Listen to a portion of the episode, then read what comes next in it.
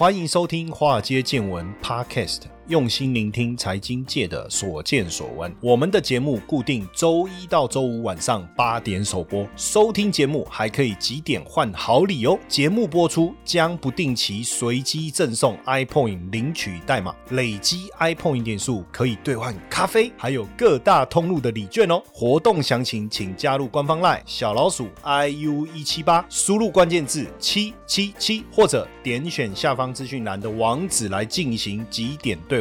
让古怪教授请您喝咖啡拿礼券吧。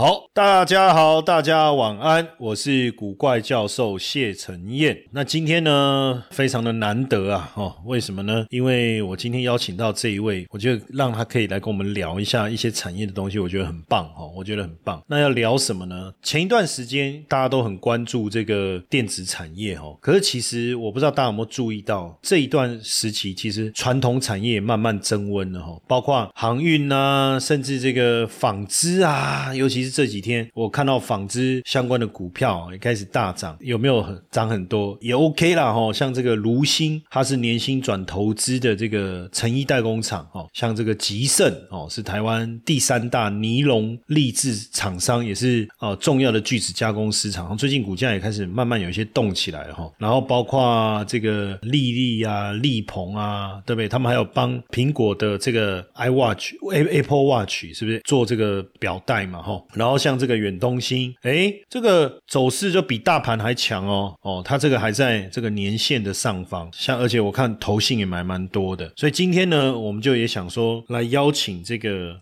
纺织业大亨的第二代，因为大亨我们当然没有那么容易请到了。那我们请他的这个传承的第二代，一般大家对二代都是这个用富二代哈，但是他比较客气，他说是负债的负啊，这个是客气啊哈。那一般来讲，当然传统家族的二代哈，好像会有背负一些比较大的责任啊。我们不要讲我我讲责任好了，好不好？所以很多都希望能够让公司从家族企业变成国际企业。但是我们这位来宾哦，我这个好朋友他他就说他从小多灾多难。我说是等一下要问他是怎样多灾多难，对不对？但是他遇到事情很正面哦，他都说逆水行舟。哇，这个很像那个那个是蒋中正嘛，还是孙中山在河边看到鱼，鱼逆流而上。嚯，那个很励志，这样是不是？哦，好，那我们来 欢迎今天我们特别来宾陈央俊，央央。好的，非常感谢谢教授哈，给央央这个机会上来跟大家聊一聊。我这边希望是用一个比较特殊的角度来看台湾现今的纺织业。谢谢大家。对，因为。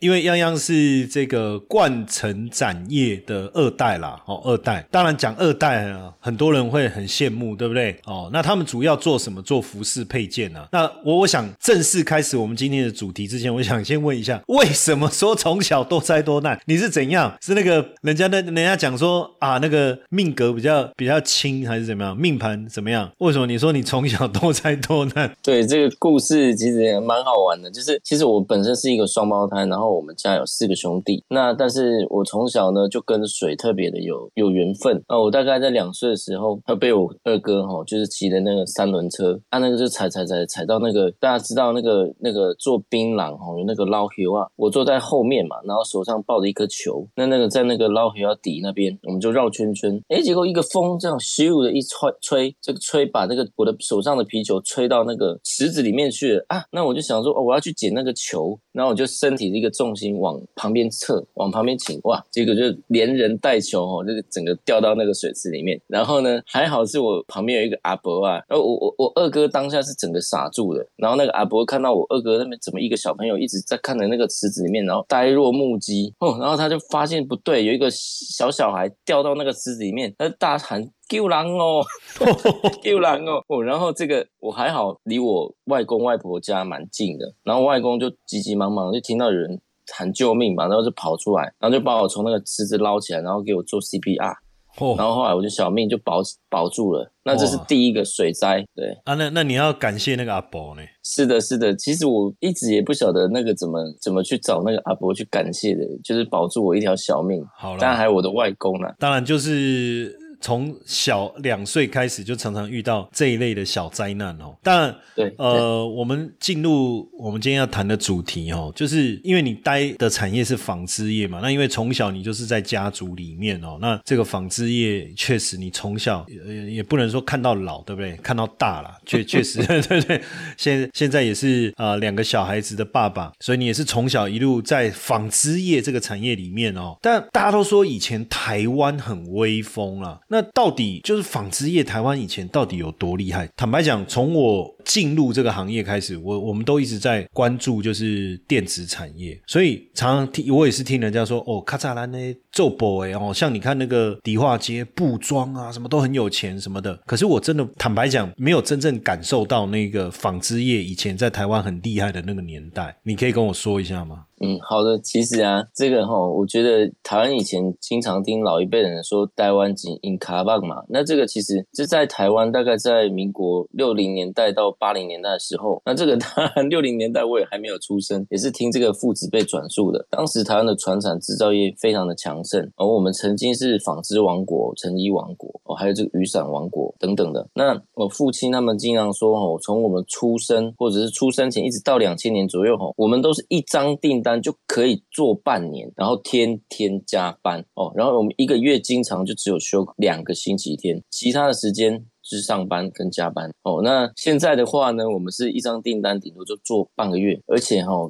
好玩的是，当时的订单是多到产能是接不上，还要请同行来支援，几乎可以说是一张订单哈，我们可以请半个台湾的同行来支援。然后当时是家庭级工厂，处处有代工户，然后这个成衣、寝具、皮件、车缝等等的哦，都有这些家庭代工。当然还有做手工的啦，还有做这个包装 packing packing 的哦。我觉得听到父亲讲的时候，荣景大概持续了将近三十年，对，而且我小时候。印象很深刻，我们每一年都在贷款买机器，每一年就在贷款买机器，然后大概五年就是多买一个厂房哦，就是多买一个仓库跟厂房，然后这个大概是从我有意识。到这个大学之前，应该是高中的时候，持续了快十几二十年。啊，再提一个好玩一点的哈，就是三十年前我们那个订单啊，是一百台机器全开，还要找同业的支援。即便是这样子，我们都要做半年哦。那刚刚提到，我们现在一张订单是做半个月，而且现在订单是只有三台机器在开，三四台机器开，然后半个月就开完了。哦，对，所以我自己也也下了一个一个总结。其实过去真的是很风光啦，但是我认为现在的这个时间哦，跟世界的这个发展的进程，这两者是没有一个是在等人的。从你刚才讲的这个数字，或是应该说从你在描述的当中，我怎么听到了一丝丝的无奈哈？他说啊，二代，我，这个二代，哦，你归去用八豆幺一的二号啊了，哈。但是，但是我觉得这个数字确实，哦，这个落差很大哎，因为。我刚才听你在讲哦，我就稍微把它记了一下，一个是一百台机器全开哦，一百台机器全开要做半年，我们就讲呃六个月，我就乘以六好了，那就算六百嘛，对不对？那现在是三台机器全开，哦，马是全开了哈，等于沙呆你啊，然后半个月我就乘以零点五嘛，哈，半个月了我就抓零点五，这样一乘是一点五，哎，就是我用刚才同样的算法的话，哇塞，那六百除以一点五。哦，我这样一算是差了四百倍，天哪！就是这个龙井的落差是四百倍的概念呐。难怪你刚才讲说，在你有印象当中，你们每年都在添购机器，因为你即便你一百台全开，你还是不够嘛，你还是要找同行的来支援嘛。而且我刚才讲的是一百台，还不算支援的哦。嗯，那支援的可应该也是可能要不要在一百台？因为你你找了很多家一起来嘛，我觉得搞不好也是要啊。但我那个就先不算，就四百倍了。所以难怪你说一年可以就不断的买机器，而且每五年就买厂就就背出，就是买房子嘛，买不动产的概念了嘛，对不对？那二。二十年嘛，所以你厂房就至少增加了四座嘛，对不对？所以为什么呃，在我呃有印象，我进了在我基金公司那时候，我大概是呃我在基金业，应该说十几年前的时候，十十多年前的时候，我们就常常听到什么综合纺织啊，这你应该也知道哈，几个对都在卖大楼卖厂房啊，就是因为 那时候存了底存很多嘛，cam day cam 就这就是很多厂房嘛，对不对？然后到后来没有办法，只好不断。的去做一些调整。哎，但是当然现在你们还是发展的不错啊，就是你看你接班下来这这么长的一个时间，你也是呃做的非常好，非常稳定啊。那冠城展业哈是在做这个服饰配件，可是服饰配件在我的认知，配件不就是手环啊、戒指啊、耳环这种吗？到底？你们在做所谓的服饰配件啊，手套吗？还是帽子这些吗？那到底是哪一个范围啊？嗯，教授非常专业哦。其实一般来说，我们都会觉得说，哎，这个首饰、珠宝、戒指等等的算是配件啦。但其实我们的领域呢，其实包含了像包包啊、领带啊，比方说像发带啊、手套、帽子、围巾、丝巾等等等等的这些，其实我们穿在身上，除了衣服跟裤子之外的哈，其实都算是服饰配件。然后呢，呃，其实哦。我们这个配件呢，其实很像是配角的这个姿态，但它穿在身上往往可以起到画龙点睛的效果，所以泱泱都会戏称自己哈，我们是时尚产业界里面的最佳配角啦。所以大家听众会想说谁是泱泱哦？泱泱就是我们的来宾啊。我们我通常都是说我嘛，他喜欢用泱泱来称呼自己啊。所以要听习惯。你跟他聊天，我常每次跟他聊天聊聊，说泱泱是谁？哦哦。对对对，就是你哦！对对对对，就是我，就是我。对对对，因为他喜他喜欢用 第三人称来称呼自己。基本上哦，纺织产业也是有分上中下游啦。因为一般我们在讲电子业哈，就是大家就理解，比如说晶圆代工、IC 设计哈，然后这个组装，然后到最后整个产品的品牌厂出来。那纺织业也有这样的细分吗？上中下游？嗯，有的有的，这个问题非常有深度。纺织产业呢？上中下游呢，其实最主要它有三大产业，那这三个产业都是一个非常就是深入的学问，或者说非常深的一个，每一个都是一个产业啦。那我简单来讲的话，它有三大，第一个是纺，第二个是织，第三个是染整。那纺的话，就是在我们算产业链的最上游哦，那因为这是原料端的，织的部分呢，就算是中下游了。那染整的话，它可以是在纺完之后，我们做染整，或者说在织布完之后做一个。后染的动作，对，那我们先讲最上游哦，纺纱就是最原始的一个工序。最开始我们是在这个传说是在皇帝的太太雷祖开始哈养蚕抽丝，那我们也会说皇帝跟这个雷祖算是开启这个纺织业的鼻祖了。其实我们到现在应该说在工业革命之后呢，有这个一些人造纤维跟化学纤维，那甚至有一个人造纤维我们叫雷银哦，它的英文的学名叫 Rayon 哦，那这个其实也是为了纪念这个雷祖。所以，我们把这个这个很很像蚕丝，手感有点像蚕丝的东西，我们把它命名为叫 Rayon。那会经常把这个东西应用在我们的寝具上面，或者说男性、女性的内衣裤。那其实不管是 Tencel 哦，就是天丝，或者说这个 Viscose 就是粘胶纤维，其实都是属于这个 Rayon，就是雷影的部分。OK，那除了这个之前提到的哦，还有到我们近代的这个化纤或化学纤维跟人造纤维等等的，最后还有一些我们近期有一些什么保特瓶回收砂啊、石墨烯纤维等等的特殊功能纤维，这些都是属于仿的区块。简单来说，就是原料端的制成，就是最上游。然后有了原料，我们接着就是染整还有制造的部分。那织又可以分为平织。针织跟不织这三种加工模式啊，我们就是把原纱或者是纤维织造成布，然后最后再进行加工成成品。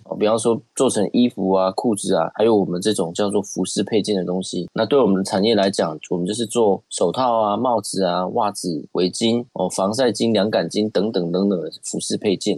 嗨，各位华尔街见闻粉丝，大家好。如果你尝试过许多方法，做了许多研究，但依然没有办法摆脱赚赚赔赔。的困境，我特别准备了一堂六十分钟免费的限时试听课程。我将在课程中告诉你如何在三个月内透过投资稳定获利的五个秘密。秘密一：如何提高投资胜率，不用再担心股市涨跌。秘密二：如何摆脱盯盘交易，克服人性弱点。秘密三：当股市崩盘时，如何扩大获利。秘密四：如何从零开始建立完整的交易系统。秘密五：如何循序渐进，学会透过投资稳定获利。赶快点击下方说明栏网址。观看影片或者加入官方 LINE 小老鼠 iu 一七八，输入八八八登记索取这堂免费的限时试听线上课程哦。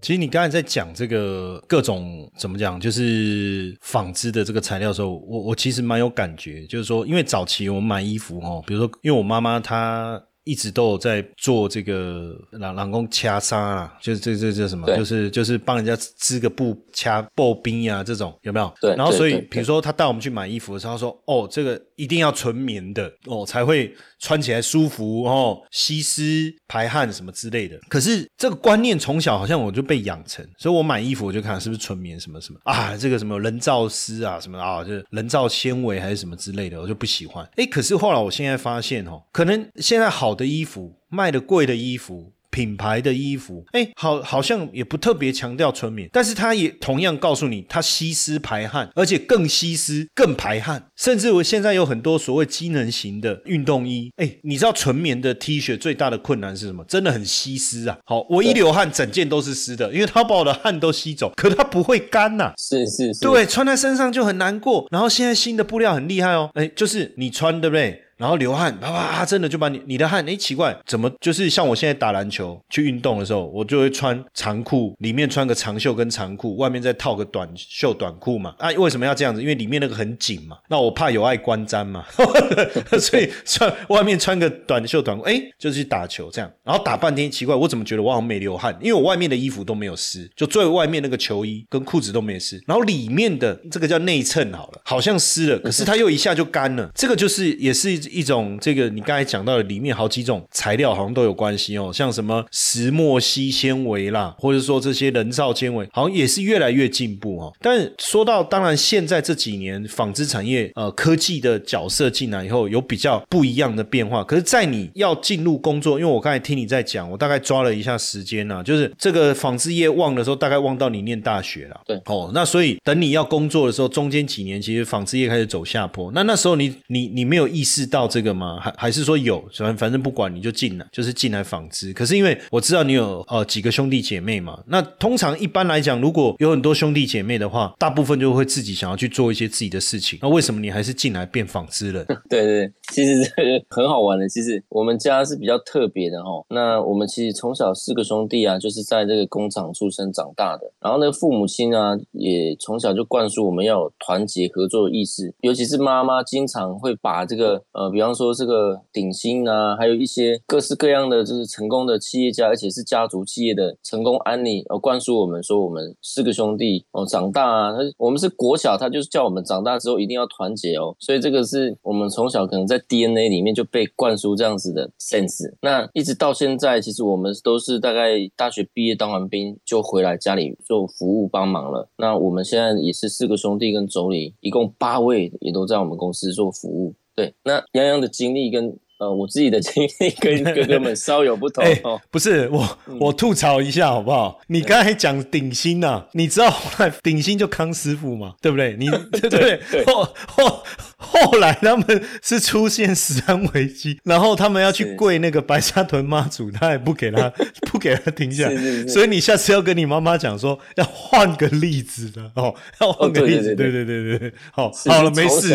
对，没事，继续。他也不晓得说这个 N 年后会有这样的事件发你生。你。要跟你妈说，以后要要跟孙子讲的时候要团结，啊对。要换例子，对对对。对，换一个比较形象好一点的。对对对，那我跟哥哥们比较不同了，因为我刚好是老幺，然后我稍微有点就是这种比较有自主意识，然后比较叛逆一点啦，所以我前前后后也在外面呃就是流浪了一阵子。那我在外面工作的经验也差不多快三年哦。那这次是两年前才又再回来，然后希望嗯，因为也有看到这些困境嘛，那也是从我大学毕业就发现这样的困境，那我希望说我把这几年在外面市场所学的经验哦，融融入到我们家，哦，融入到我们的工作上，把这个行销推广的区块再度发扬光大，然后可以带领我们公司的团队冲高公司的业绩。好，那你讲困境，你刚才讲到有一些困境，那我现在就来问你，困境现在纺织产业的困境是什么？哦，这个问题有点大哎，我觉得台湾的现在这种纺织业的困境，恰恰也是我们传统产业的一个缩影啊。那我觉得最主要的问题可能有三点，包含了哦这个垂直产业链的这个断裂问题，还有第二块是这个人才，我觉得在传承上也有断层。对，那我觉得第一个部分就是产业链断裂，大概是在我们台商刚好有有有一阵子，大概三十年前往大陆那边出走，因为大陆的人工便宜，当时大陆刚刚开放嘛，然后就开始第一批出去之后就哇，好多那个上中下游一家一家就是外移，然后收掉了，一直到这个现在有好多的原物料辅料，因为这个厂商的外移取得不易，然后我们很多东西，比方说帽子哈，我们随随便便要做一个帽子复杂一点的，我这个辅料都要透过国外来进口。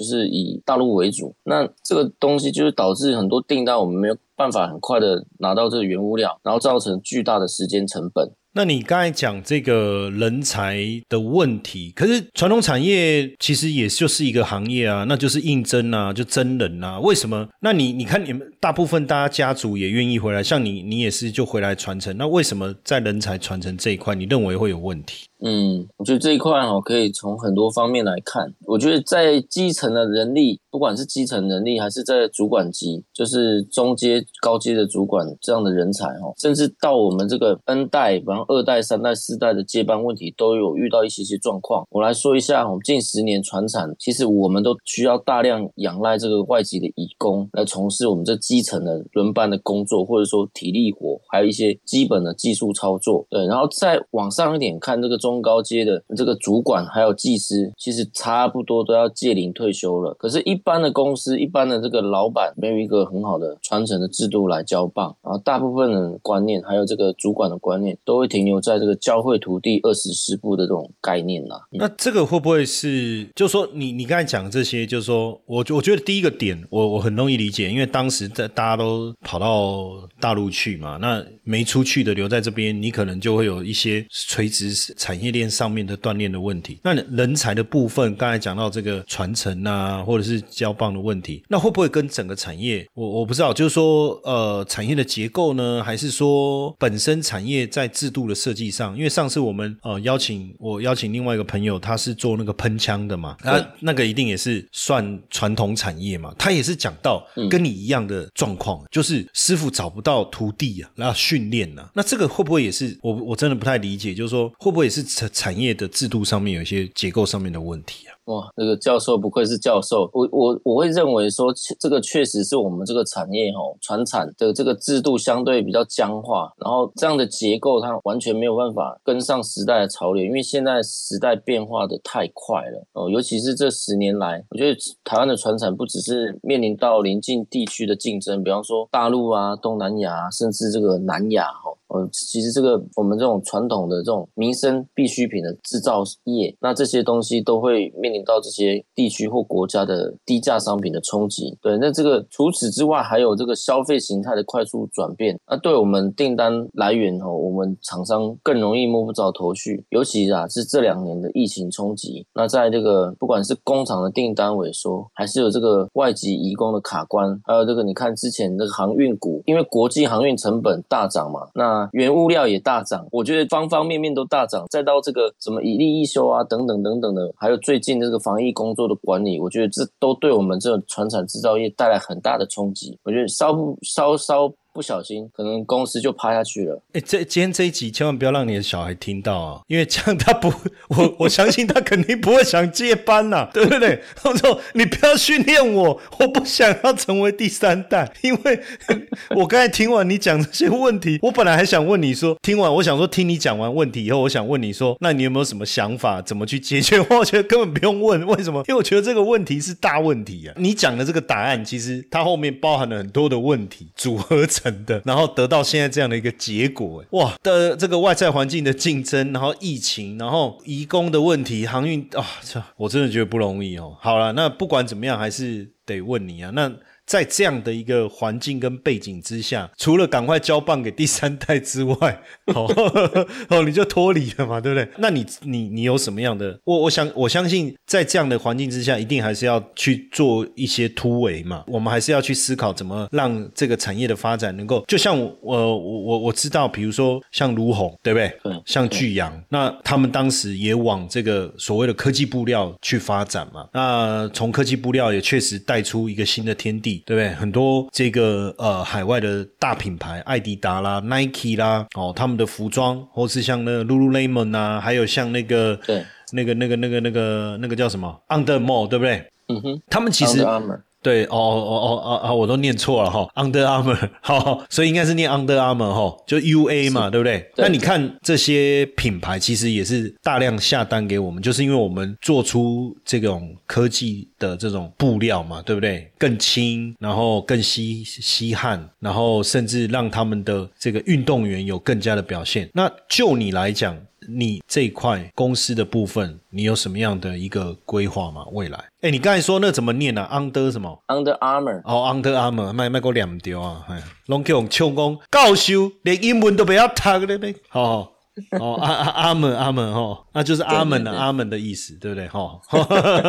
规划规划，嗯，对我教授刚刚讲的那些呃大品牌或大公司，其实我觉得他们不愧是龙头了。那教授其实刚刚把我们的这个未来的规划，或者说我们未来的策略都提到了。最主要还是两点，第一个是科技价值嘛，那第二个是服务价值。那在科技价值的部分，比方说我们公司最近哦，就是有做这个防水技术的研发，那我们可以用这种。高透气的防水膜来去应用在我们的不管是手套啊、帽子啊、袜子啊，还有这个鞋子上面，我们都可以做这种呃透湿的防水鞋、防水袜、防水帽。哎，我我我讲防水很重要哎，因为像对像我有在骑重机啊，像他那个手套哈没有防水哈，一下雨这种很痛苦。对，那个鞋子没防水也是哦，那个很痛苦。对，所以这个蛮重要的。好，继续继续。对对对，以科技的部分来去加值我们纺织之外，我我也觉得说，现在的所有的产业都是服务业啦，所以在深化服务这个区块呢，我们公司呢现在就是也为了呃让这个服务更多一些小小的公司或者是团体，那我们在这个 OEM 订单最低起订量哦，就 MLQ 我们只要一百个就可以做，那就可以为企业或公司定制一独一无二的专属的。纺织的服饰配件哦，碎哦，那古怪教授也可以来做个配件哦，没问题的，没问题。哇，一百个听了就觉得啊，对啊，什么是 MOQ？可能一般人不知道这是什么意思。MOQ 就是 minimum of quantity，就是最低起定量啊。OK，对，好，听起来就很诱人哦，哦。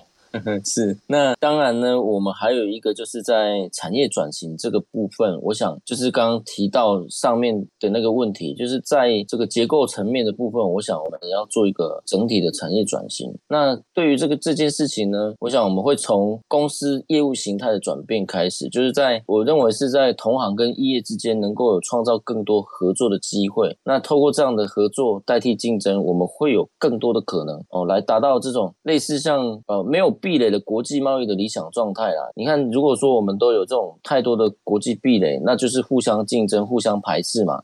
那如果我们可以大家吼一起共好，然后哦我做的你不会做，哎，太好了，那我可以帮你做嘛。那你会的我不会，我那请你来帮我，那我们一起来合作。嗯，对。那我们最近呢，近期公司也有在开始做这个专业的企业参访。嗯，哎，欢迎就是各行各业的先进一起来交流指教啦。嗯，那希望我们大家可可以哦有更多的交流，产生更具特色的火花。你说你说参访是说到冠城展业的工厂去参观吗？对，是这个意思。哎呦，这个不错哎，我觉得我可以来规划一下工工厂是在哪里，靠近。哪里？我们工厂是在这个彰化县的永靖乡哦。哎，那其实就是在附近，我我们也可以再找几个，就是来规划一个，就是到彰化，然后去吃霸玩嘛，去八卦山，对不对？然后去参观，就是好像一个一日游这样哦。因为其实以前我常办这种企业参访，去了解产业，我我觉得是很很好、很深入的去了解一个产业的方式。当然，你刚才讲到就是说用合作代替竞争嘛，那你的合作是指跟跟谁合作，或是什么样的产业比较适合跟你合作？有没有特别？比如说珍珠奶茶可以跟你合作吗？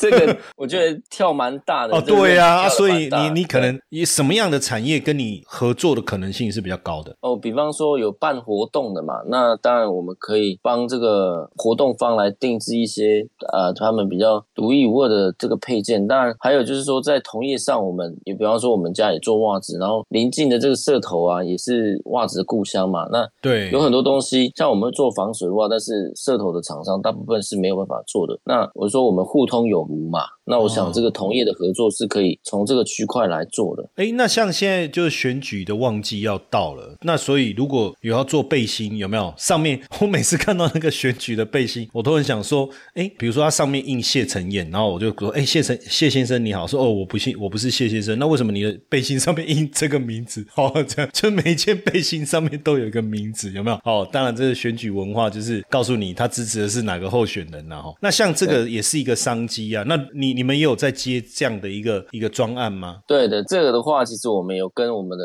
呃同业成衣厂都有做。就是深入的配合。那如果这个是大家伙伴这个有有需求，对，我们可以对对可以怎么跟你联络？对对，我留一下我的赖好了。那我的赖跟手机是零九七三五一二。九七五，所以这个号码零九七三五一二九七五也是你的拉 ID 就对了。对对，OK OK。那如果说像你刚才讲活动的，可以跟你合作。那除了背心啊、帽子，有没有什么一些 idea？我说来我听一下，因为我之后想要找人家办那个有没有小爱心市集？有没有那种你知道摆摊子那种市集啊？那这样子，你觉得我们可以做什么配件？然后就就是来参加的人，我们就可以，或是比如说我们跟爱心做一个结合嘛，然后他来参加，我们就捐赠，我们就送他。啊！可是这种背心怪怪的，对不对？然后这个，我觉得帽子好像很多做到最后都很像宫庙，知道吗？那个又是进香团，有没有？有没有什么创意一点？你你觉得可以做的？哎，我觉得像是比较特别一点的运动袜哈，或者是有一些运动头巾啊、头带呀。啊，这个运动袜谁要送运动袜？那穿在脚上没有人看得到啊！哎，你刚才讲运动头巾，这个我觉得不错，因为像我自己都会买运动头巾，因为流汗嘛。你如果戴运动头巾，就汗不会滴下来，就不用一直擦汗。然后它那个运动头巾上面可以印我古怪教授。哎哎哎，很棒哦！这个不错哦。那还有吗？还有吗？运动头巾？哎，我觉得这个概念不错。比方说，我们可以做那个护腕呐。护腕，OK，袖套啊，袖套，哎，它是凉感的哦，非常凉的，对。哎，凉感这个不错啊，那那就是夏天，然后我们刚好这个送他这个袖套防晒，对不对？对对，这样其实也是一个 idea 哈，因为我觉得背心就是大家可能就是穿那个背心就不知道哪里怪怪的，对不对？然后你说帽子，现在大家也很多啊，很多里长也很爱发帽子啊，好，到处 到处都是帽子，然后我都拿那么多帽子要干嘛？而且奇怪，是不是都找你们家做的？怎么版型都一样？对，我觉得哎，你刚才在讲这个护腕呐。然后那个那个头套，这个我觉得倒是蛮特别，因为好这个是也是大家平常会需要，可是好像比较少人去往这个方向。因为我觉得头套，因为大部分也是希望能够带来一点辨识感，对不对？那我觉得头套可以哦，因为那有没有那种把整个脸遮住那种头套？那是抢匪帽了吧。对啊，抢匪帽。哎，好了好了，不跟不跟你开玩笑。当然就是说啊，想要跟这个泱泱啊，就是冠城展业，他们是目前台湾也是算是前。前几大的这个啊服饰配件的一个制造商哦，也是代工的。那他们现在呢，服务越做越好，就是他们也把他们的 M M O Q 啊，就最少的订购量也有降下来，来服务大家哦，而且也有防水的效果。诶，那如果我的头套防水，那是不是汗也进不去？我们不会去做防水的头套。哎，对我突然我突然想到这个点，哎，请帮我做一个防水头套。然后他说，哎，奇怪，你的头套怎么都没有吸汗啊？你不是叫我做防水头套，水就进不去啊？哦，对不对？没事没事啊，OK OK，好。那今天非常谢谢泱泱啊，来到我们节目跟我们分享哦。那也希望他的这个小孩子第三代能够继续传承哦。这个也希望你帮我们带来更多更棒的产品啊，好不好？再次谢谢洋洋。好的，好的，谢谢教授，谢谢。接下来就是我们今天的彩蛋时间，iPhone 历史代码 G 四四一八。